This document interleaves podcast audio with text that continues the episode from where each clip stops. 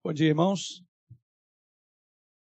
Um dia um pouquinho mais temperatura amena, né, como sempre, mas eu creio que hoje é possível ficar até mesmo sem tanta cobertura, né? Mas eu sei que por dentro nosso coração tem que estar sempre quentinho, né? E a melhor maneira de aquecê-lo é através da palavra de Deus. Um momento muito especial, né? E hoje eu vou dizer que é, temos uma razão também para nos alegrarmos, porque como é do nosso calendário é o dia, dia hoje? Dia dos pais, tá vendo? As mães nunca esquecem que hoje é o dia dos pais, né? Obrigado, irmãos, por lembrar de nós, né? Hoje é o dia dos pais, então, primeiramente, parabéns aí aos pais corujas, né? Aqueles que são pais mais de uma vez, né? Os vovôs, consequentemente as vovós. E é o dia da família. É uma celebração muito importante, né?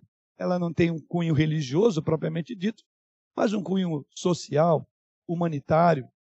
Aliás, e diga-se de passagem, no contexto em que vivemos, é, essa palavra pai é, precisa ser reafirmada nos termos bíblicos, porque não podemos deixar que o mundo lá fora é, fale o que, é um pai. Né? Até mesmo porque o mundo, a Bíblia diz que o mundo inteiro jaz no maligno. Né?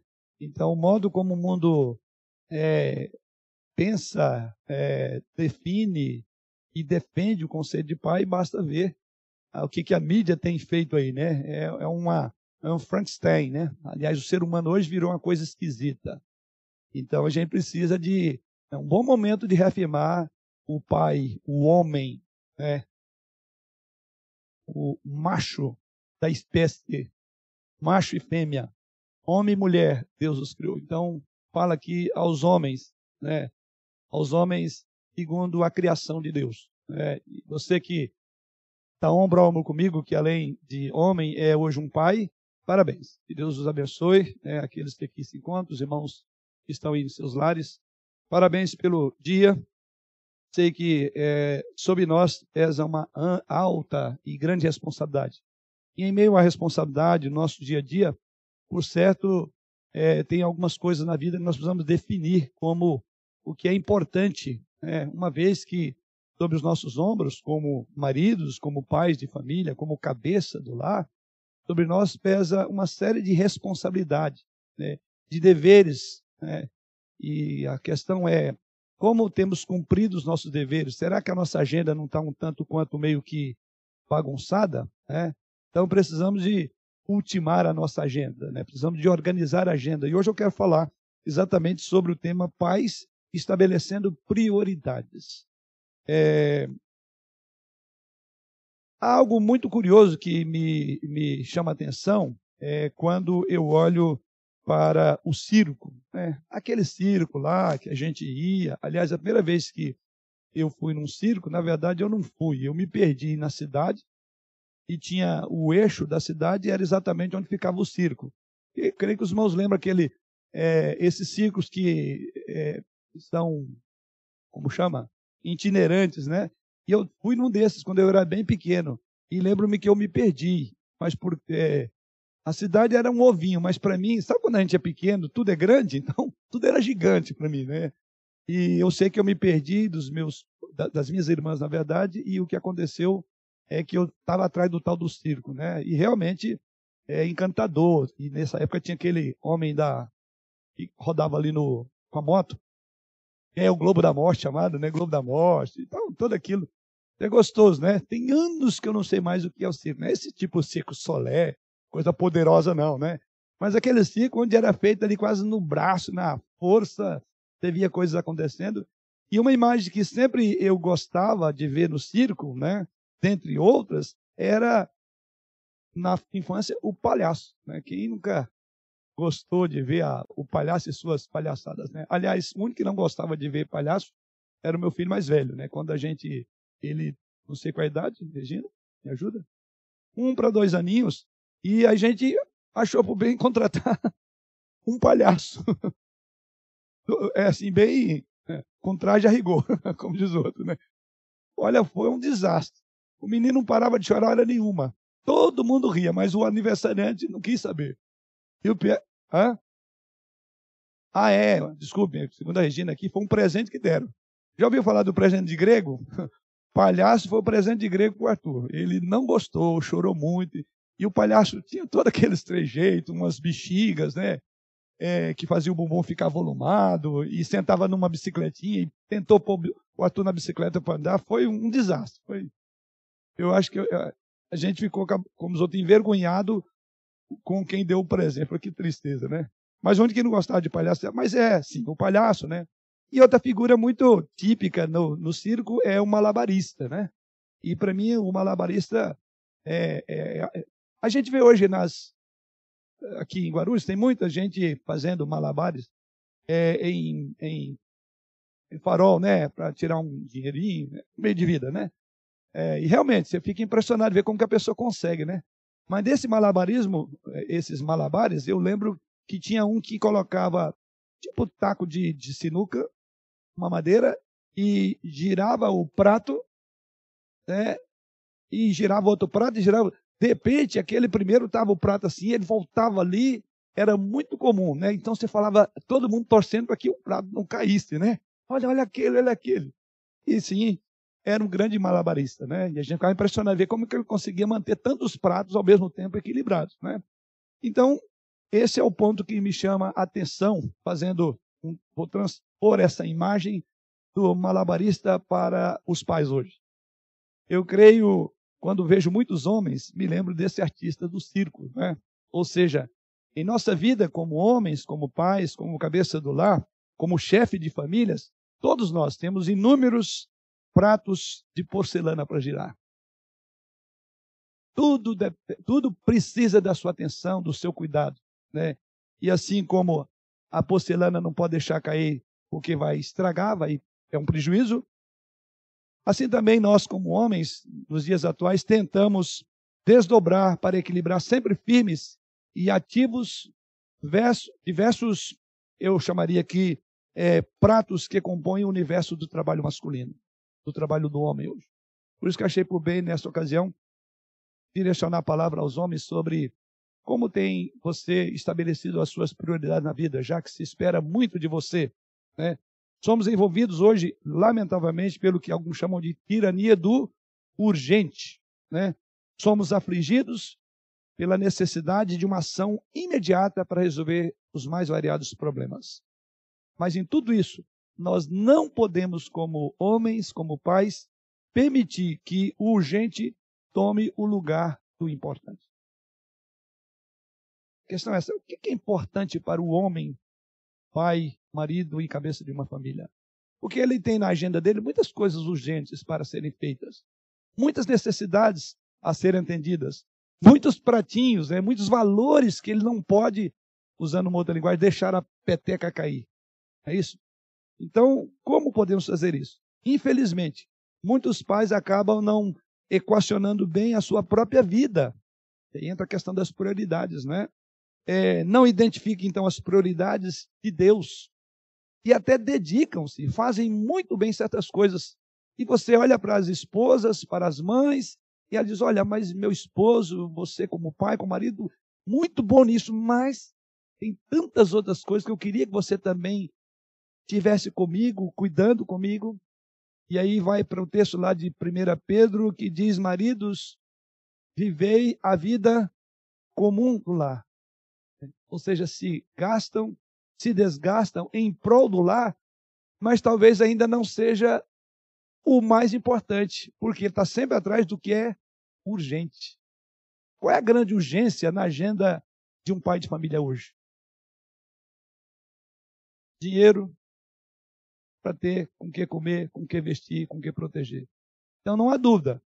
E dentre esses prazos, eu não tenho dúvida que esse talvez seja aquele que muitos pais estão girando ali e não deixa cair, não quer saber. Se outro quebrou, esse aqui eu não posso deixar faltar. Como podemos fazer e equilibrar a nossa percepção de pais no que diz respeito à tarefa, à responsabilidade que se requer de nós? O dinheiro, o recurso financeiro é um dos pratos, uma das porcelanas, joias preciosas de uma família, mas não é a única. Até mesmo porque se fosse, aquelas famílias abastadas, Aquelas famílias que têm recursos não teriam problemas. E a gente está vendo. Famílias que têm tudo, mas não tem nada. Né? Tem uma conta bem recheada no banco, mas está em frangalhos nas relações internas. Então, o que fazer? Outros homens chegam até a identificar é, qual é a prioridade, porém não conseguem praticar, ou não praticam aquilo que eles sabem que é uma prioridade. Então, por quê? Porque a crise do gente é, tem atacado o lar dos homens, consequentemente suas esposas e seus filhos. Muitos dos relacionamentos familiares hoje se encontram no caos. Isso sem mencionar a vida pessoal de muitos homens, que são bem-sucedidos em uma área, porém um fracasso em outra. Trabalham sempre para adquirir cada vez menos significado no trabalho deles. Cada vez eles valem menos do que o recurso que colocam dentro de casa. O relacionamento com a esposa e os filhos vai se diminuindo assustadoramente a cada geração, em qualidade e em quantidade. Essa é uma constatação que eu estou fazendo. Não vamos nem discutir, porque isso é uma constatação. Eu quero agora então apresentar aqui é, alguns princípios é, para tentarmos administrar melhor a nossa agenda, que requer tanto de nós como maridos, como cabeça do lar, como pais. Antes de fazer, eu quero colocar é, que existem alguns sintomas de uma vida familiar que está fora do controle. Primeira, primeiro sintoma, em primeiro lugar, vivemos uma sociedade imediatista, impulsiva. Tudo é para ontem. Tudo exige de nós é, é, ganhar tempo. Então, não há dúvida que essa pressão de um mundo pós-moderno afeta diretamente a qualidade de vida dos pais em relação à sua esposa e aos seus filhos, porque é a tal questão da urgência, né?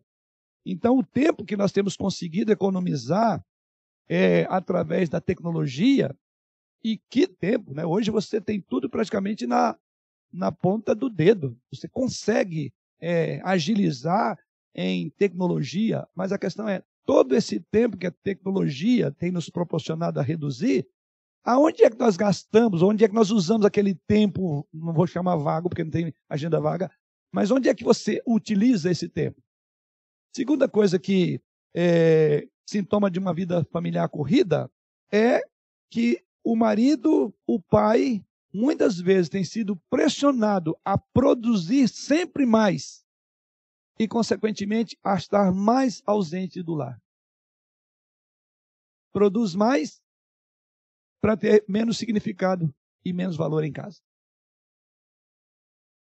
Essa agenda desse compromisso de produzir, de ganhar, lamentavelmente leva muitos pais a depois de um dia exaustivo de trabalho e para aqueles que estão saindo, né, de trânsito ou aqueles que ficam em casa mas é, cansado da tarefa, né, o desgaste. E diga-se de passagem que esse home office significa quase uma jornada dupla, né? Porque exige mais, mais produtividade e etc. De alguma forma está cobrando um preço muito caro, e é a ausência do convívio do lar. Ah, uma conceituada revista falando de um homem que se dedicou muito a essa questão é, de ser bem-sucedido, e uma conceituada revista que fala dos 100 homens mais bem-sucedidos em uma entrevista, é, publicou a seguinte colocação deste homem, de um grande executivo de uma grande empresa. É, esse homem chegou ao topo do sucesso e perguntaram ele a razão para tanto. A afirmação dele foi esta: Para alcançar o nível de sucesso nos negócios, como eu, é necessário comprometimento absoluto. Se a sua família for exigente demais, arrume outra. É, está aqui alguém dentre os 100 é, executivos mais bem-sucedidos. Ou seja, parece-nos que a família, na concepção deste homem, concorre com o sucesso. E ele chega ao ponto de dizer: você tem que definir. E ele diz que, como ele, é necessário comprometimento absoluto com a empresa, com o trabalho. E aí, chegando ao ponto de sacrificar a família em função do trabalho, quando ele afirma no final: se a sua família for exigente, demais, arrume outro. Esse é aquele que decidiu que só um prato é importante para ficar cuidando. Mas, como alguém já disse, é, o, o sucesso de um trabalho não deve justificar uma família fracassada. Também porque se você trabalha por causa da família, aquele sucesso vai ser investido onde? Se não tem mais família. Se não tem com quem você compartilhar as vitórias, né, os lucros, os benefícios que a profissão te traz. Em terceiro lugar, outro ponto que eu quero colocar ainda é que a própria mídia hoje ela tem explorado, roubando a família o tempo tão precioso dos pais e mães que poderiam ter com seus filhos. Então é outra outra concorrência, né? As novelas bombardeiam os relacionamentos. As novelas bombardeiam os valores elementares familiar, né? E transforma a ideia do divórcio em algo natural, como uma simples troca de roupa. Os filmes enlatados por muitas vezes comunicam que a vida consiste em riqueza, em fama, em beleza, em inconformismo. Essa divulgação, irmãos, constante de propagandas consumistas também cria um clima de insatisfação e transmite um desejo obsessivo nos lares de possuir coisas. E quem está lá na ponta da linha? O marido, o pai, o cabeça, tem que sair para comprar, tem que ter isto, tem que melhorar isto. E em quarto e último lugar, o fator de maior contribuição para a família já tão atribulada é, sem dúvida, o nosso próprio ego. Estamos sempre famintos por viver mais intensamente com uma agenda hiperlotada. Não conseguimos ter tempo para nada. Férias sempre vencida. 12 a 15 horas do trabalho diário apresentam-se como coisa de grande importância. Por tudo isso, vale a pena então nós considerarmos é, a questão da prioridade. Aí o nosso tema, volto a reafirmar, né? Pais estabelecendo prioridades. E pais aqui eu quero colocar, pais aqui é o plural de maridos e pais dos homens. Pais, porque a gente usa pai no contexto de família, né? Mas como hoje é o dia dos pais, eu quero me dirigir à prioridade específica dos homens, os pais da família, os cabeças do lar, né? Mas vamos primeiramente definir conceito, né? É, o que é prioridade? Uma prioridade é algo que consideramos importante em nossa vida. Então, isso tomamos como uma prioridade. No início, essa palavra prioridade era usada no singular. E ao usá-la no singular, significava ou designava aquilo que vem em primeiro lugar. Essa é a minha prioridade, aquilo que vem em primeiro lugar. Mas de algumas décadas já para cá, o termo também agora é usado no plural. E quando usado no, no plural é para designar uma lista de uma ordem que eu chamaria decrescente daquilo que é essencial no nosso viver. E eu quero usar no plural. Como eu falei, porque nós não temos uma única prioridade. É, nós, temos, nós não temos uma única responsabilidade de ser o mantenedor do lar, mas várias outras. E no meio de todas elas, onde é que nós organizamos a nossa agenda como maridos? Que áreas compete a nossa atenção? Né? Quais as áreas que compete com a nossa atenção? É a espiritual? É o casamento? São os filhos? São os familiares? São os amigos? Ou a própria igreja? Ou o trabalho? Ou a saúde? Ou quem sabe o descanso? A formação educacional? Cultural e lazer? Então, observe que são prioridades, porque tudo isso faz parte da agenda do homem atual. Tudo isso você tem essa, essa sopa de letrinhas aí para trabalhar. O que você faz disso? Como é que eu organizaria a minha agenda? Nem sempre, a constatação é que nem sempre conseguimos manter essas áreas em equilíbrio. Temos dificuldade, sacrificando uma. É. Ninguém consegue dividir seu tempo de modo a atender todas as áreas satisfatoriamente. É a constatação. Ao listarmos as nossas prioridades, portanto, nós queremos então definir a relevância que tem certas coisas na nossa vida. O que é, como eu coloquei, muitas vezes nós estamos atrás do urgente e sacrificamos o que é importante. Numa agenda de tanta urgência, nós precisamos, no mínimo, determinar o que é importante voltando à figura do artista do circo ali, do malabarista, olha, alguns prazos, infelizmente, se tiver que deixar cair, esse aqui eu vou deixar, porque esse é mais importante. Então, o que é mais importante do que o que é urgente? São essas escolhas que revelam as nossas prioridades. A nossa escolha revela a nossa é, prioridade. Porque constantemente surgem momentos em que devemos escolher entre pessoas, valores e situações. Na nossa agenda, resumindo aí tudo isso, nós teremos que escolher entre pessoas, que envolve relacionamento, né, e aí eu diria que é uma gama significativa, entre valores e entre situações. Como é que a gente organiza? Essas escolhas revelam ou haverão de revelar a nossa prioridade. São nossas prioridades que determinam essas escolhas. Então, quando alguém escolhe alguma coisa e sacrifica outro, ele está mostrando o que, é importante para ele, mais do que o que é urgente. E eu creio que todos nós, na nossa vida, em algum momento, haveremos de definir entre uma de duas coisas. E como faremos isso? Aqui então eu quero colocar aqui, sugerir algumas prioridades que você, pai, precisa para a sua vida e para a sua família. Liste aí comigo. Primeira delas, em primeiro lugar, coloque Deus acima das pessoas. Tudo começa com Deus. Porque as coisas sem Deus não tem sentido, não tem valor. Eu creio que os irmãos devem ter aí na memória bem fresca a última mensagem, né? Nós estamos caminhando pelo êxodo, né? E a, a última mensagem, o, o texto que nós vimos ali, é quando Deus falou: Eu vou dar coisas, mas eu não irei com vocês. Porque se eu ficar no meio de vocês, eu vou matar. O povo estava atrás de coisas, não é? Aí Deus falou: Então, toma as coisas, eu estou fora. E vimos lá que o povo chorou e hoje nós vamos seguir a mesma linha, porque Moisés depois vai dizer: Senhor, se a tua presença não for conosco, não vale a pena. Então, em primeiro lugar, Deus. Porque sem Deus as coisas não têm sentido, não têm significado e não têm valor. Mas saiba que assim como Deus fez com Israel, ele pode dar coisas. Se você ficar com os olhos nela, ele pode te dar, inclusive para embaralhar a sua vida. E tem gente que gosta das coisas, né? E fica tão envolvido com as coisas que Deus saiu da agenda.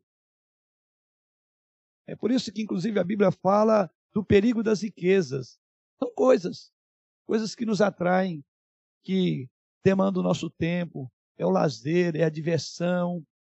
Tudo isso, qual ser humano não gosta? Mas isso pode se tornar um, um ídolo, de maneira que a gente substitui. E muitas vezes, muitas vezes Deus faz como fez com Israel, tem dado muitas coisas para muitos de nós. Olha o que temos feito das coisas. Sem Deus, não vale a pena ter nada. Por isso que é dito que o muito sem Deus é nada. E o pouco com Deus é tudo. Então precisamos de começar na nossa agenda, em primeiro lugar, coloque Deus acima das pessoas. Por que, que eu não coloquei coisas? Que coisa é em segundo lugar? Porque pessoas têm a ver com relacionamento. Então Deus está acima dos seus relacionamentos. O seu primeiro relacionamento começa com Deus.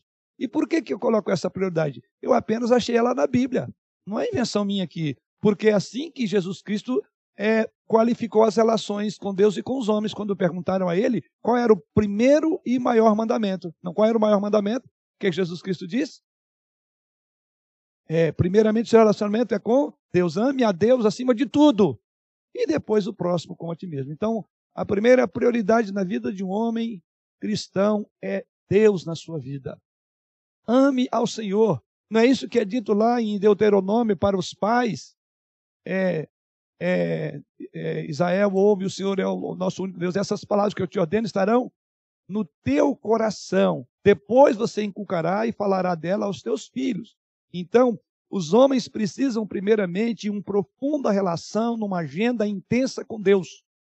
E toda agenda que temos a desenvolver no dia, a primordial, a que deve demandar mais tempo, mais reflexão, é Deus. É a nossa vida com o Senhor. Martinho Lutero conceituava assim: e valia muito mais a pena gastar ou demandar um tempo com Deus até para que a agenda já tão apertada que ele tinha durante a, a, o dia pudesse ser concluída.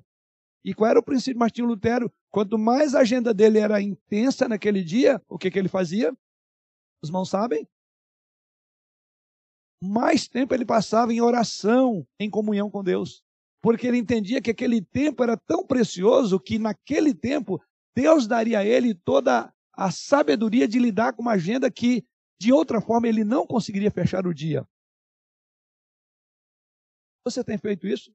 Ah, não, hoje é o dia que eu tenho tanto compromisso, não vai dar. Vou sacrificar devocional porque, vou pressupondo aqui, não, eu tenho o meu momento com Deus ali, é, logo no, na primeira hora do dia, mas hoje não vai dar. Eu tiraria, eu tiro aí uma hora, hoje eu vou tirar 20 minutos, eu não vou fazer uma oração porque não dá tempo. Lê do engano, pense em Martinho Lutero. Aí é que a sua agenda está requerendo um tempo maior com Deus. Porque é nesse tempo com Ele você terá a iluminação. Porque enquanto você tem o tempo com Deus, Sabe aquela agenda que você vai ter bem complicada? Ela já vai estar toda organizada porque Deus vai encaminhar. Não é Ele que abre as portas, não é Ele que nos conduz, não é Ele que nos dá sabedoria. Então, gaste tempo com Deus. Em, em primeiro lugar, então, coloque Deus acima das pessoas. No mundo temos Deus, pessoas e, e coisas. E a relação nossa com o mundo começa com Deus, depois pessoas e, por fim, com as coisas. Se eu não souber lidar bem com Deus, eu estarei quebrando o primeiro mandamento. Amarás o Senhor teu Deus de todo o teu coração, de toda a tua alma, de todo o teu entendimento. Então, tudo na vida do homem cristão, do pai de família, é começa com uma agenda com Deus, tá? Vivemos numa sociedade que se esquece de Deus, que ama as coisas e usa pessoas. Exatamente o contrário. Uma comunidade que esquece de Deus está mais em busca do que ele pode dar do que da presença dele. Ama coisas que estão atrás de coisas que dão sentido, significado e valor. E, consequentemente, para ter coisas, usam pessoas. Tudo trocado. Devemos, porém, adorar a Deus, amar as pessoas e usar as coisas. Adorar a Deus, e só ao Senhor adorarás. Nós não adoramos a esposa, nem o marido, nem o filho, né? É bem verdade que a gente tem um, um ranço romano, né? Eu adoro isso, né? Só o Senhor Deus adorará. Foi assim que Jesus Cristo disse. Então, primeira coisa nessa hora, então, ajuste a sua agenda para adorar a Deus, ame as pessoas e use as coisas. A família pós-moderna tem valorizado mais as coisas do que o relacionamento com Deus. Vivemos numa sociedade que valoriza mais o ter do que o ser. Uma sociedade que se prostra diante daquilo que Jesus Cristo disse que não deveria. Mamon, o Deus deste século. Né? E como eu coloquei antes aqui, há uma série de pressões que nos encaminham de uma forma quase natural para defender o único prato, o sucesso, o valor financeiro. Esqueça isso. Segunda prioridade na vida. Em segundo lugar, pai cristão, você como eu, devemos colocar pessoas antes das coisas. Se Deus vem antes de, pessoa, de pessoas, consequentemente, as pessoas que na ordem do mandamento é amar o próximo, Jesus não mandou amar as coisas do próximo, nem bens. Ele diz: ame o próximo como você ama a si mesmo. Veja o que Paulo diz em 2 Coríntios, capítulo 8, versículo 5. Veja lá. Paulo está num contexto aqui que eu já tive a oportunidade, a gente teve a oportunidade, melhor dizendo, de estudar, e Paulo está falando sobre as igrejas que contribuíram né, para a igreja mãe que estava vivendo um momento difícil. E ali em 2 Coríntios, capítulo 8, versículo 5, alguém pode ler para nós? É que os irmãos estão um pouco distantes aí do, do microfone, né? 2 Coríntios, capítulo 8, versículo 5. Quando ele fala às igrejas ali é, da Macedônia que mandaram oferta é, para os irmãos que estavam na Judéia. E aí Paulo, chama a atenção de Paulo a predisposição que aqueles irmãos tinham de contribuir. Mas algo que me chama a atenção é esta parte aí do versículo. Por favor, irmão. Não somente fizeram como nós esperávamos, mas também deram-se a si mesmos, primeiro ao Senhor, depois a nós, pela vontade de Deus. Isto, obrigado. Então deram-se primeiro a si mesmos, depois os recursos. Paulo fica admirado de ver que essas igrejas das quais não se esperava nenhuma ajuda, ao contrário, que fossem ajudadas, porque Paulo disse que elas eram pobres, lembra? Né? E ele ficou surpreso, porque, embora não contasse com o apoio daquela igreja, nem mandou carta de apelo para ajudar a igreja ali da Judeia, de Jerusalém. No entanto, a primeira surpresa é que elas falaram, Paulo, nós também queremos participar da ajuda para a igreja mãe, para os outros pobres, que também somos pobres. Mas por que, que eles fizeram isso? É o que texto diz. Primeiro deram-se a si mesmos. E aqui está a nossa ênfase no nosso é, tópico em particular, e é, é coloque pessoas antes de coisas. Paulo diz aí que os cristãos da Macedônia, eles, antes de darem uma oferta, dedicaram eles mesmos ao Senhor. Ou seja, hoje sabemos que existe uma tendência de darmos coisas aos nossos filhos e não nós mesmos. O pai cristão tem que dizer isso, né? Primeiro eu me ofereço a mim mesmo, aos meus filhos, para depois dar o presente que ele quer. Mas muitas vezes o presente não é que ele vem na frente, ele é a única coisa que o filho tem. E nada mais. Porque o pai estará sempre ausente. Eu lembro uma ocasião é, de um programa de TV que estava fazendo uma enquete é, ao vivo ali, como ao vivo e a cores, sobre a ausência dos pais né, para os filhos. E ali foi feita uma entrevista com jovens, né, jovens já mais maduros, aí jovem na faixa de começando aí de 18 a 30 e poucos anos, é, então todos aí universitários, uma boa parte, e a interação do programa com a, o campo lá fora foi com base na pergunta: é, e o seu pai, você tem essa faculdade, faculdades de renome no país, e foram entrevistados alguns universitários perguntando eles o que, que eles gostariam do pai, né? E aí, para surpresa, como estava ali de, ao vivo, né? Um, um dos moços na faculdade lá falou, pai, ele falou direto, ele usou aquele momento para falar, ele não, ele não deu entrevista. Foi tão comovente que ele pegou aquele momento, ele não pegou para responder. Ele foi direto. Pai, onde você está? Eu não preciso de nada disso aqui. Aquele carro que o Senhor me deu, eu quero é o Senhor. Porque das tuas coisas, eu não preciso. Eu quero é ver você, Pai. Onde você está? Foi comovente. Com um desabafo. Mais ou menos isso, né? Às vezes nós temos a tendência de darmos coisas aos nossos filhos com o meio de suprir a nossa ausência. A pergunta é: tem preço de um relacionamento de um pai com filho? Existe algum valor, algum dinheiro que pague isso? Ilustrando aqui, né? Aquele moço, muito bem. Parece que a família, parece não, certamente uma família bem sucedida, mas pelo que ele coloca ali, ele não via o pai. Mas ah, os esforços de trabalho do pai, estava lá, né? ele está naquela grande faculdade, o carro que ele cita lá, mas ele diz: Eu quero é você, pai. Eu não quero isso. Quero é você. Quão comovente foi aquele testemunho ali, né? Mas isso tem sido a marca de muitos filhos, né? Pais ausentes, nunca tendo tempo para eles, sempre fica para mais tarde. A questão é: coloque pessoas antes de, de, de coisas. Ah, Conta-se uma história de uma pessoa que, ao longo dia, depois do longo dia de trabalho, ele ouviu a sua esposa chorando baixinho ali enquanto se preparava para dormir do outro lado da cama. E ele perguntou: O que foi, querida? Acho que você não me ama mais, respondeu ela. Como você pode dizer uma bobagem dessa? respondeu ele. Olhe, por exemplo, a casa que temos, a condição que você tem, o carro que nós temos. Você tem as roupas mais belas. Você escolhe as roupas de grife. Ninguém aqui possui joias tão caras quanto as que eu dou a você. E ela respondeu: Querido, eu não quero coisas que você me dá. Eu quero você. Queridos, coloquemos pessoas antes de coisas. Coloque os seus relacionamentos acima das coisas. Relacionamentos não se fazem com base em coisas. Vivemos numa ciranda imensa correndo atrás de coisas. Muitas pessoas acordam cedo, dormem tarde, comem penosamente o que diz o Salmo 127, lembra? Penosamente o pão que granjeaste, não é isso que diz lá? Pensam que se tivessem mais coisas seriam mais felizes. E com isso sacrificam relacionamentos para granjearem, para terem mais coisas. Isto é uma grande tolice, porque pessoas valem mais do que as coisas que damos a ela, a elas. Relacionamentos são mais importando do que riquezas materiais.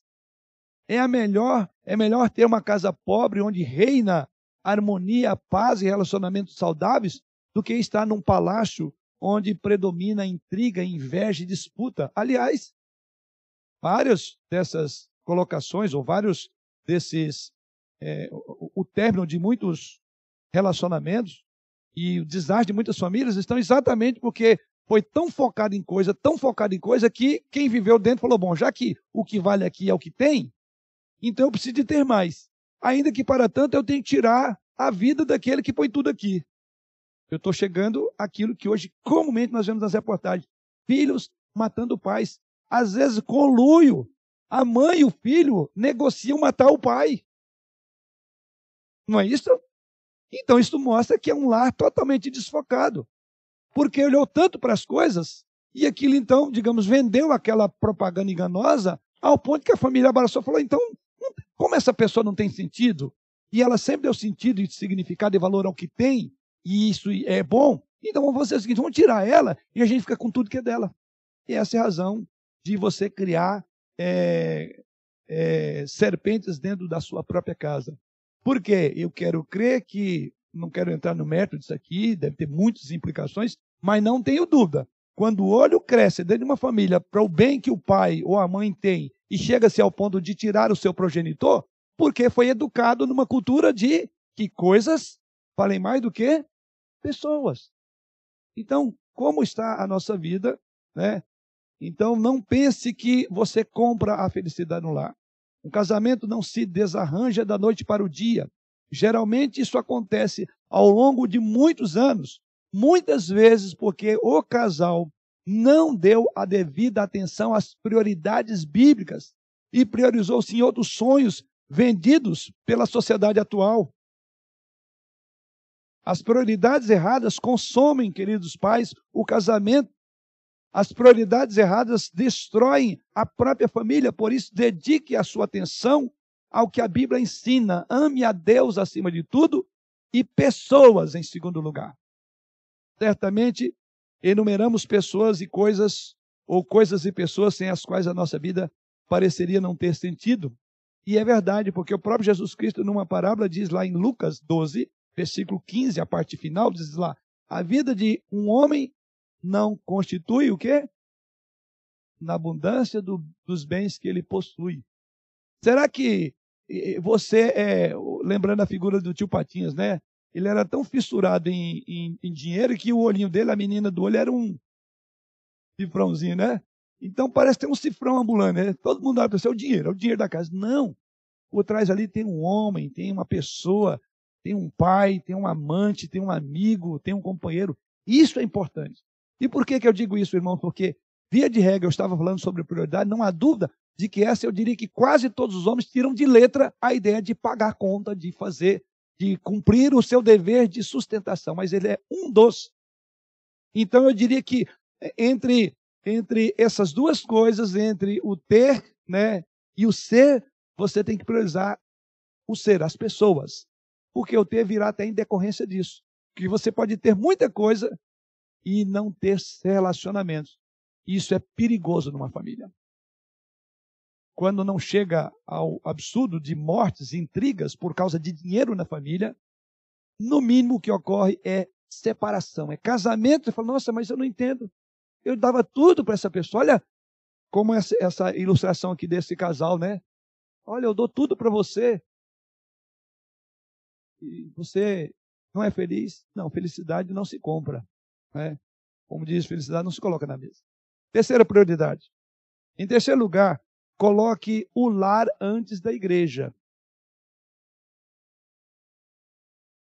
1 Timóteo capítulo 3, quando Paulo fala ali sobre os deveres do líder cristão, a mesma ideia está lá em Tito capítulo 1, versículo 6. Uma das qualificações que Paulo coloca e ensina ah, para a igreja e para o homem, o, o líder numa igreja, é que se ele não cuida bem dos, da, dos de casa, né, da família, como poderá cuidar bem da igreja de Deus? Porque a igreja é uma família de forma é, maior, né? é, uma, é uma grande família. Então, se ele não consegue cuidar bem do seu próprio lar, dos interesses do lar e da família, como ele vai cuidar bem dos interesses da família maior, da família de Deus? Então, a palavra de Deus nos assegura que a ascensão não pode ser considerada sucesso quando o preço pago é um lar em frangalhos. Aliás, Paulo diz que, inclusive, uma boa maneira de você saber se esse líder cuidará bem da igreja é olhe ele como em casa, como um pai, como esposo, como amigo, como companheiro em família.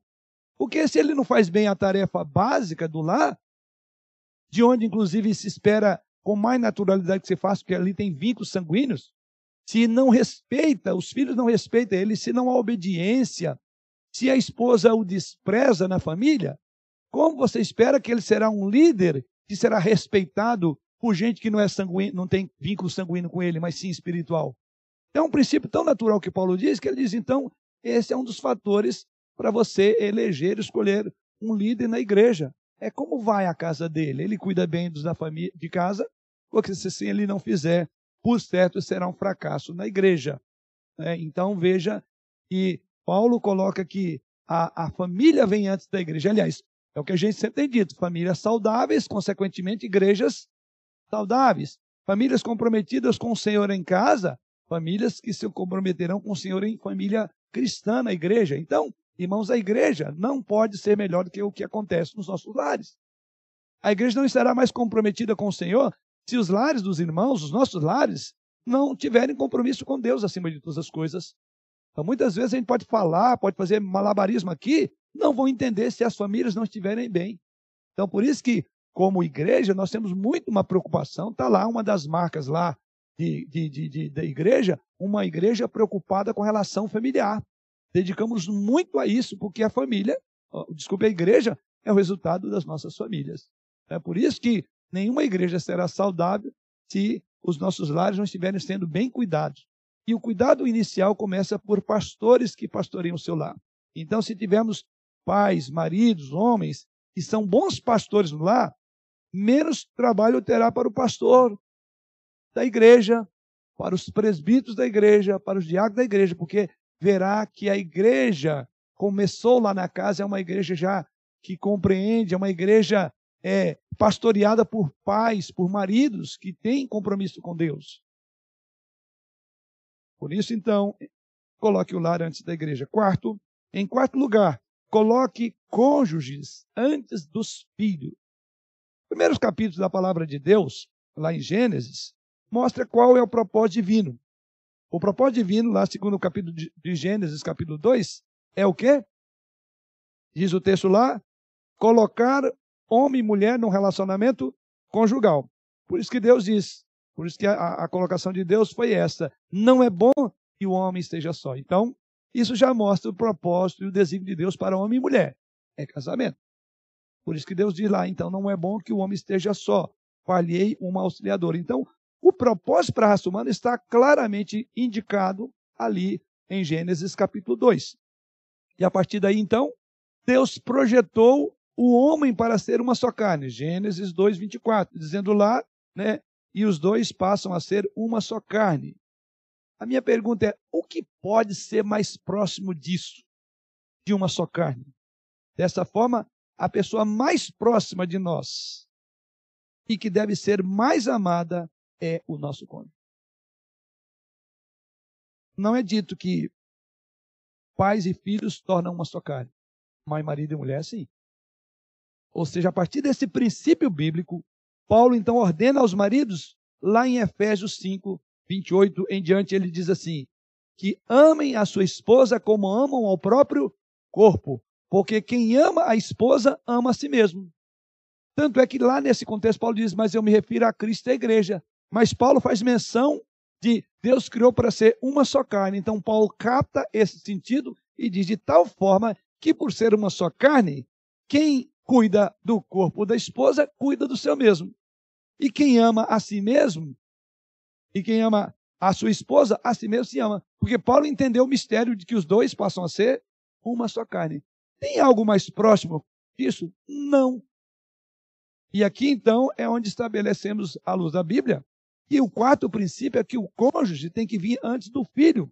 Esse princípio é tão importante e tão antigo é que o recém-casado não ia à guerra no primeiro ano do matrimônio. Sabiam disso? Isso está lá em Deuteronômio, capítulo 24, versículo 5. Alguém lê para nós? É tão sagrado isso que ele era poupado de um dever cívico, ordenado pelo próprio Deus. Quem vai ler para nós?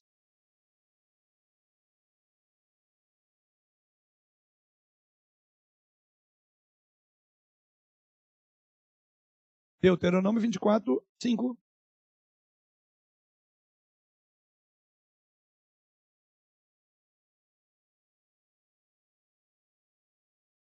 Está difícil de achar aí, irmãos? Os irmãos estão em casa já acharam, se não estavam com a Bíblia, porque sempre fica o texto aí, né? Vamos lá? Cargo. O Nuano ficará livre em casa e promover, promoverá a felicidade à mulher que tomou. Olha que coisa. Olha só. Ele vai ficar em casa para dormir de botina. Não, não vai. Ele vai ficar em casa para cuidar de outros a fazer. Não. Ele ficava em casa para quê? É, é, é curiosa essa palavra. Promover a felicidade da mulher que tomou. Aí, ó, tá um bom texto para a gente fazer um bom sermão, um bom estudo, né? Olha, as, as mulheres ficaram felizes aqui. Ô, pastor, já está pronto o esboço? Vou chamar meu marido. Ou então, fala para o meu marido atender o que está acontecendo aí. Ó. Olha o propósito, né? Diz o texto que homem recém-casado não irá à guerra por um ano. Porque o propósito dele, diz aí, é promover a felicidade da mulher que tomou. É aqui que a gente coloca que qual é o propósito do, do casamento, não é? Qual é qual é, é, é, o propósito de cada cônjuge? É promover a felicidade do outro e não ser feliz. Sabe por que, que os casamentos hoje dão errado? Porque todo mundo casa para ser feliz. Ah, ah, ah. Segundo princípio, você casa para fazer o outro feliz. E veja que coisa bonita: se os dois são uma só carne, e quando eu amo a minha esposa, a mim mesmo eu amo, se eu cuido do corpo dela, eu estou cuidando do meu próprio corpo. Com isso quer dizer então que se eu me preocupar em dar mais de mim a ela, mais dela virá para mim, no sentido de que há uma reciprocidade. Então veja aqui coisa bela, né? Então eu tenho que promover a felicidade da minha esposa e ela promove a minha. Assim não haverá vazio. Assim eu não, não preciso de procurar outras formas, porque um vive para promover a, a, é, a felicidade do outro. É bem verdade, no nosso contexto aqui, este homem, inclusive, teria licença de um ano de batalha, né, em que ele estaria sujeito a morrer, para ele promover a felicidade da mulher que tomou. Então está aí, maridos, olha, nosso, olha a responsabilidade, hein? Portanto, o seu cônjuge é a pessoa mais valiosa para você na terra. Somente Deus é mais importante. Deus é a prioridade, se a gente pode enumerar, número um. E o cônjuge seria a, a prioridade número dois. Vou falar, mas por quê? Imagina, Deus sendo a minha prioridade máxima e o meu cônjuge sendo a segunda prioridade, dessa segunda prioridade decorre todas as outras. Aí virão filhos, virão relacionamento familiar. E o problema é que nessa relação é que a coisa tem dado mais trabalho. Porque, como homens, como maridos, muitas vezes nós não temos pensado assim. Lembre, está de licença da guerra para promover a felicidade da mulher que você tomou. Conheço pais que se devotam tanto a seus filhos que colocam seus cônjuges em segundo lugar. Mas veja o que diz é Gênesis 2:24. Gênesis 2, verso 24. Por isso, deixa o homem pai e mãe e se une à sua mulher, tornando-se os dois uma só carne. Então, a renúncia do pai e da mãe para assumir um amor maior, um amor duradouro, um amor que os tornará um, que é e une-se à sua mulher. Então, contra o atual filiocentrismo, vou assim chamar, né? Há uma há pessoas que o filho é uma é uma é tudo. Né? Contra essa essa concepção, temos que enfatizar que o relacionamento do casal é sempre mais importante do que a dedicação aos filhos. O matrimônio é uma relação vitalícia e íntima. Já os filhos não ficarão em casa para sempre, pois devem amadurecer, desenvolver seus próprios relacionamentos e depois vão deixar pai e mãe e se unir. Então, filho é um amor dividido. Você ama o filho e lá na frente, então, quando você fica apaixonado pelo seu filho, é, é o que a gente chama aqui de filhocentrismo, é quando você fica tão apaixonado pelo filho, é, paixão, como a gente chama, sabe, mata, né?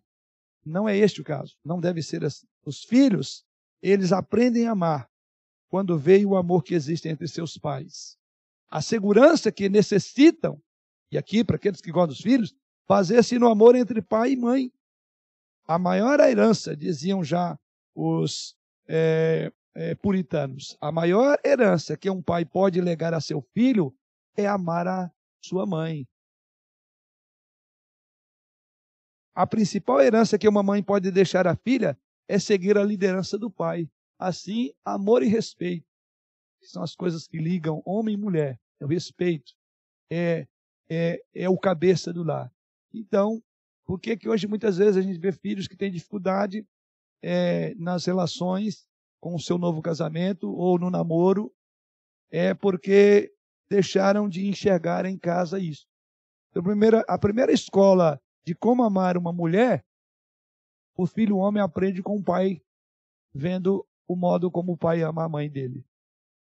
E a primeira maneira de uma moça entender o que é estar debaixo de, uma, de um governo, de uma liderança, é o modo como a mãe dela lida com o pai. Se ela é desrespeitosa, se é uma briga de foice no escuro, não espera que vai ter um bom casamento dos filhos. Então tá aí. Se você ama o seu filho, e quer o bem dele, então, se você é mulher, respeite seu marido. Se você ama sua filha, os seus filhos, e quer o bem deles, ame a mãe deles, porque é a melhor o presente que você vai dar. Para que amanhã isso que você fez em casa vai refletir no casamento deles. E qual pai, qual mãe não quer ver o, o filho e a filha recém-casado ou casado e se dando bem? Uma das coisas que mais dói o coração, que machuca e até há temores é de que o filho volte para casa porque não deu certo. Então, já que amamos e, e temos que amar os nossos filhos, a melhor maneira de amá-los é fazer isso. E a nossa tarefa termina ali. Mas nunca jamais substituir o amor do, do marido ou da esposa pelos dos filhos ou da filha. O índice de divórcio.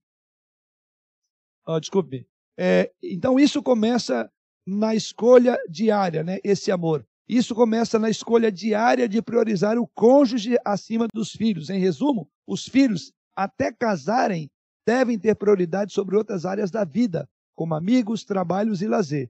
Somente Deus e o cônjuge são mais importantes do que os filhos. É uma ordem, né? Deus, cônjuges, filhos. O índice de divórcio cresce assustadoramente a cada dia em nosso país e no mundo inteiro que podemos dizer que, ao mesmo tempo que o véu de noivas, que tem aquele véu longo, né? Parece que o, o, o glamour é, é, o vestido da noiva, né?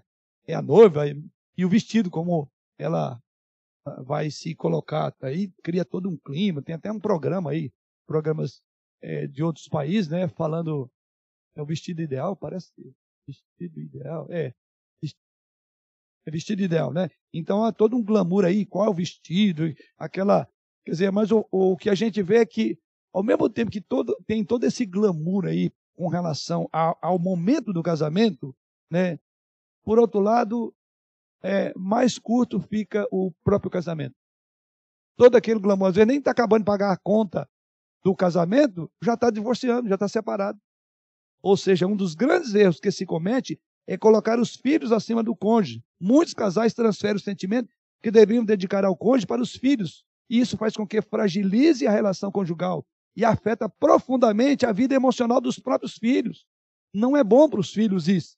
Então, o maior presente é investir, marido, o esposo, investir na sua esposa e assim vice-versa. É assim que nós vamos demonstrar grande amor pelos filhos, é amando a mãe dele.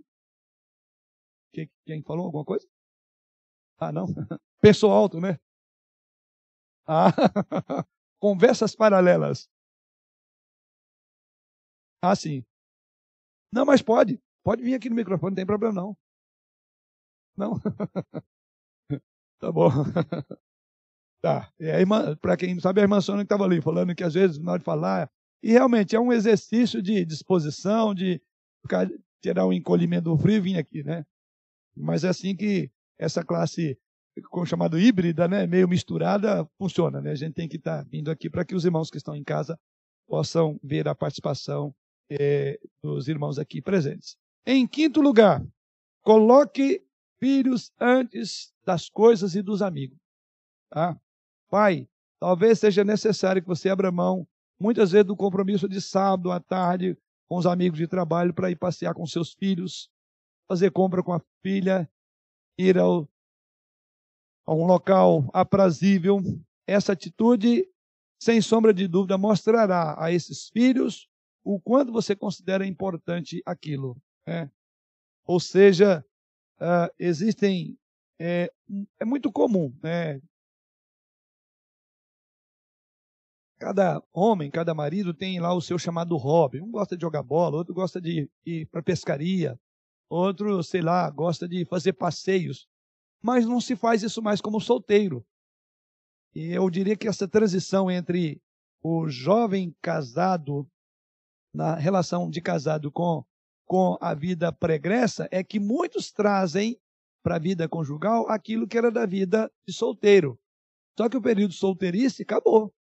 Agora é de companheirismo. E aí o ajuste em muitos lares recém-formados dá-se a partir de coisas parecem tão básicas como gostava de videogame, mas é fissurado no videogame, não deixa de jogar. A esposa vai dormir, é, acorda, levanta e o marido está no mundo da lua brincando de videogame. Querido, passou, você é pai, ou você é marido agora. Né? É, esse tempo não pode ser dedicado exclusivamente, porque o propósito é o quê? Diz o texto aqui, felicidade da mulher que tomou.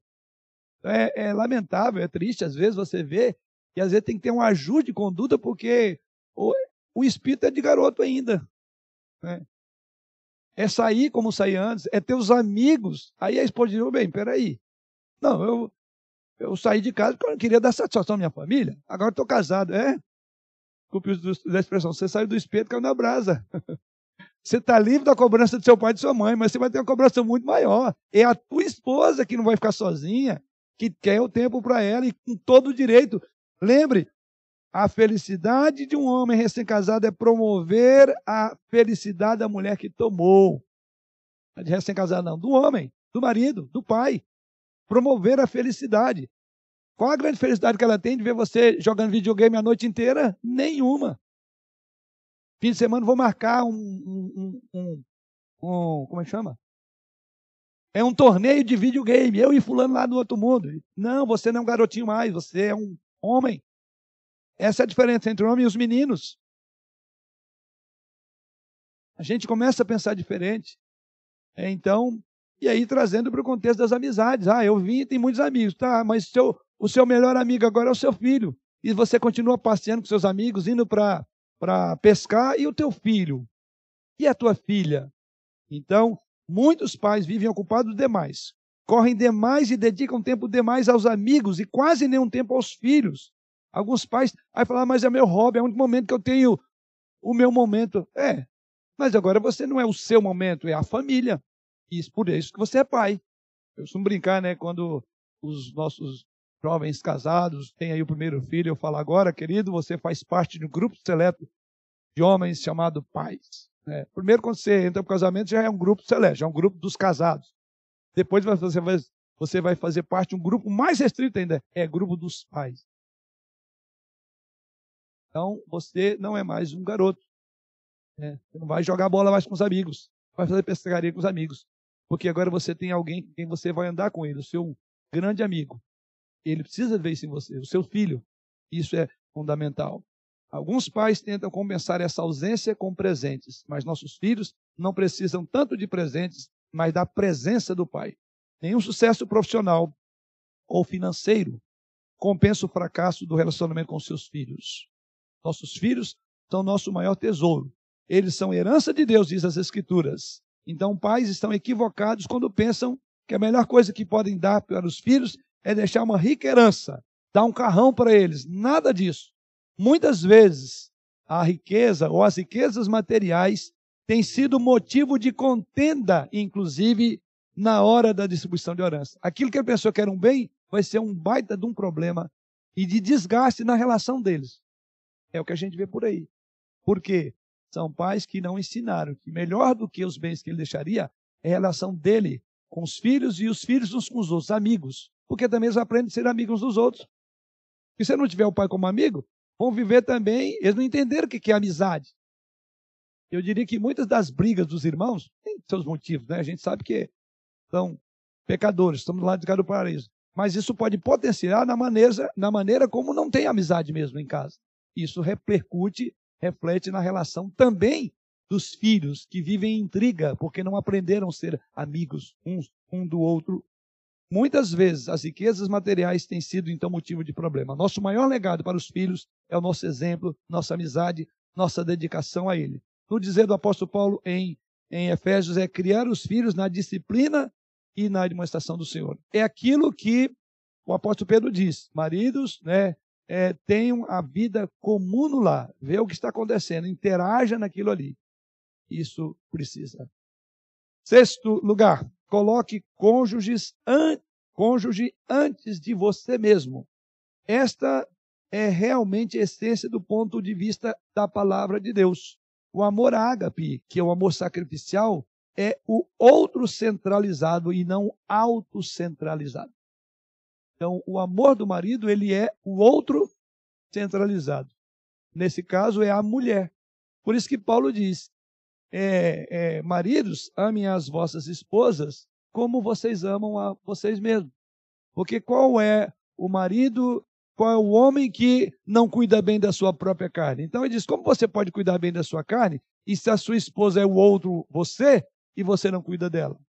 Então, em outras palavras, a ideia é do auto sacrifício, é colocar o outro em primeiro lugar, ou o outro centralizado, como colocamos aqui, e não você é, ter é, que dividir, né, dizer é para mim e o que sobra para minha esposa. Então, é, o cônjuge vem antes de você. Em nossa sociedade voltada para o humanismo e para o egocentrismo, os casais cristãos precisam conscientizar-se de que o amor ao ágape, que é o amor sacrificial, é o único que pode fazer um casamento realmente bem sucedido é, o quanto que você ama a sua esposa é, da mesma forma como você ama você mesmo.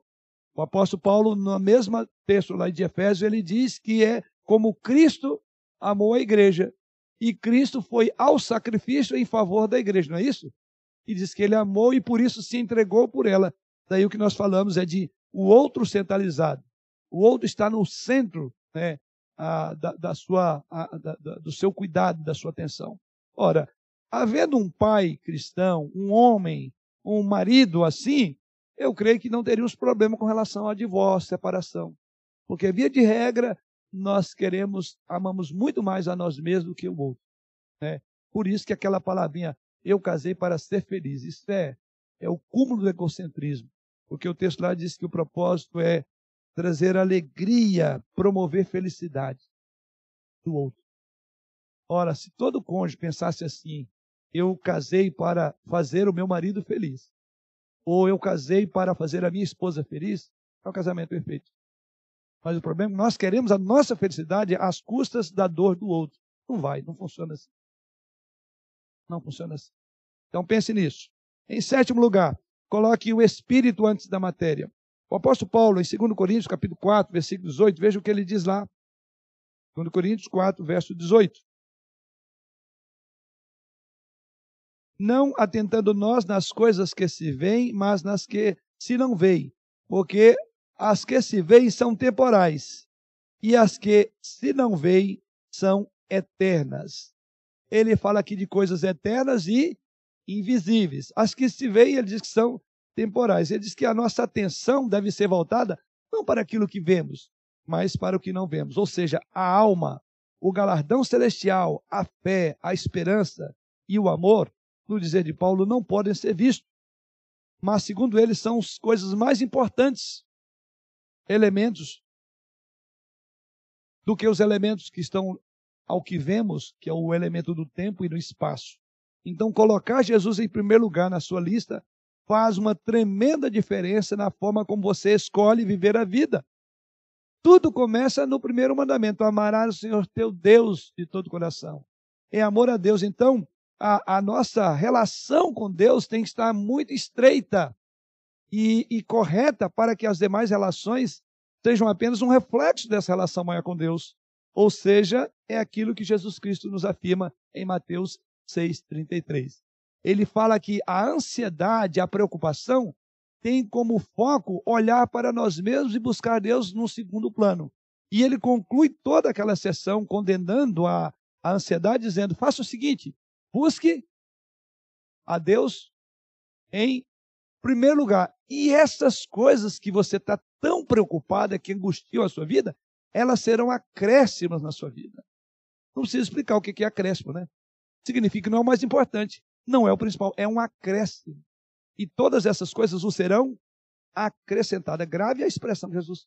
Jesus Cristo disse que nós temos uma única prioridade: é cuidar da nossa fé, da nossa relação com Deus. Amando de todo o coração, de toda a alma, de todo o entendimento. Buscando o seu reino em primeiro lugar. E essas coisas serão acrescentadas. O grande problema nosso hoje é que nós invertemos as coisas. Nós queremos é, as coisas e deixamos o reino de Deus em primeiro lugar. O povo de Israel queria coisas e Deus falou: tem as coisas, mas não tem eu. E eles choraram amargamente. Passou da hora de nós, como o povo arrependido fez, chorar, deixar as vestes festivais. Isso não tem valor nenhum se Deus não está conosco. Nós temos que ter sede de Deus, vontade de Deus. Como diz o salmista, te almejo, né? Como numa terra árida, seca, assim ah, eu tenho sede de ti. Como precisamos ter sede de Deus? Porque é, temos buscado outras coisas, nos satisfazemos em outras coisas que não o reino de Deus. Então, em sétimo lugar, o espírito antes da matéria. Em oitavo e último lugar, coloque as coisas importantes acima das coisas que são urgentes. Eu comecei essa fala dizendo que na vida nós temos muitas coisas importantes e temos muitas coisas urgentes. E ilustrei ali naquela imaginação ali do, do, dos pratos a serem é, mantidos, né? É, porém, a gente tem que definir, porque não somos como o malabarista. Muitas vezes um prato vai cair. E a questão é, tem pratos que caírem, o prejuízo foi total. Lembro de uma declaração que um, um repórter fez, chamada declaração. É, ele escreveu uma matéria, um repórter de Minas, e ele escreve que a vida dele foi sempre buscar é, ter na declaração do imposto de renda aquelas linhas que falam do patrimônio, ampliando, ampliando. Ele tinha dois filhos, uma menina e um menino. E ele então dá um testemunho ali e ele escreve depois, é bem comovente. Ele diz que a cada ano ele percebia que aquelas linhas aumentando porque aquilo significava que o patrimônio que ele estava deixando para um casal de filhos ia dar mais tranquilidade, uma vida melhor, tudo que ele procurava, né? E ele disse que naquele afã de procurar aquelas coisas que para ele eram tão é, urgentes, ele tinha que fazer aquilo, ele não viveu ah, com, com esses dois filhos. Resumindo, ele conta lá, é, e aí o, a, o, relato que ele dá é quando ele teve que tirar é, as linhas que ele jamais gostaria de ter tirado da, da declaração do imposto de renda, que são os dependentes. E muito mais cedo do que ele imaginava. Porque, eu não me, lembro, se eu não me engano, o filho parece que acabou morrendo de overdose, envolvido com droga, e a filha em prostituição acabou também, o final foi morte. Ele diz que lamentava que aquele dia ele teve que tirar as duas linhas, que ele trocaria todas as linhas que ele preencheu de bens, porque os filhos não estavam lá mais para desfrutar do patrimônio que ele deixou. Arrependeu amargamente. Isso é um relato, não é uma história, história não, um fato. Em outras palavras, é, coisas importantes e coisas urgentes. Né? Há uma grande tensão entre o urgente e o importante na vida do pai moderno. Nem tudo que é urgente, queridos irmãos, é importante. Não poucas as vezes nós temos sacrificado no altar do urgente as coisas mais importantes da nossa vida. O nosso relacionamento com Deus, com a família, com a igreja, são coisas importantes. Se não as tivermos, não há sentido, não tem valor o que fazemos. Relegar esses relacionamentos a um plano secundário para correr atrás de coisas passageiras é uma tolice. A Bíblia nos ensina a buscar, em primeiro lugar, o reino de Deus, a sua justiça. Então precisamos investir em nosso relacionamento com Deus, em nosso relacionamento com a esposa, com os filhos, para no fim não naufragarmos numa pós-modernidade que nos chamam para as coisas, com as urgências dela, mas pouco do que a pós-modernidade coloca na sua agenda é importante. Pense nisso. Pouco, mas muito pouco do que se fala, do que se comenta, do que se faz propaganda na televisão é de fato importante para um pai. Então, seja sábio. É, alinhe as suas prioridades. Para concluir, quando temos as prioridades de Deus, ele promete nos guiar. O Salomão, em Provérbios capítulo 3, versículo 5, escreveu o seguinte: Confia no Senhor de todo o teu coração e não te estribes no teu próprio entendimento. Reconhece-o em todos os teus caminhos e ele endireitará as, a, as tuas veredas. Então veja, não te estribes em teu próprio. Eu vou construir um patrimônio, eu vou fazer isso para minha família. Ele diz: não seja sábio aos teus próprios olhos. Reconhece a Deus em tudo que você está fazendo. E tem a sanção, a mão, a chancela de Deus abençoando os seus recursos. E ele diz aqui: reconhece em todos os seus caminhos, ou seja, em cada degrau da sua vida, reconhece que é Deus que está te abençoando. E adianta uma carreira, um apogeu tão rápido para cair da mesma forma se não tem a bênção de Deus. E ele diz: e ele endireitará as tuas veredas, ou seja, busca a Deus.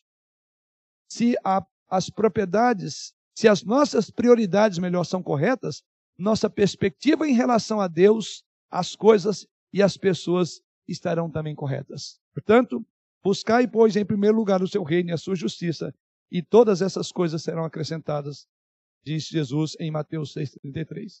Para não submetermos à tirania do gente, três coisas devemos fazer. Primeiro, parar e avaliar. Será que temos colocado pratos demais para girar sobre as varas? Pense, quantas coisas o tempo exige de você. Segundo, peça a Deus que mostre as suas prioridades para a sua vida. E em terceiro lugar, esteja, esteja disposto a fazer mudanças drásticas, tirando algumas coisas urgentes que disse não, vai, não tem valor nenhum. Eu vou ficar com o que é importante na minha vida. Três, quatro coisas são importantes. E essa você não pode falhar sob pena de ser um fracassado, ainda que tenha sido um homem de sucesso. Que Deus assim nos abençoe aos pais neste domingo. Mais uma vez, parabéns. Que Deus nos conceda a graça de pararmos a nossa agenda nesse frenesi das exigências das coisas urgentes e concentrarmos naquilo que é importante. É pouca coisa, mas é essas poucas coisas que se concentrarmos nela, seremos pais, maridos, homens e cabeças de família felizes. Que eu sei que é o que você e eu mais queremos, é acertar. E a melhor maneira de acerto é ajustar a nossa vida à luz da palavra de Deus. Amém.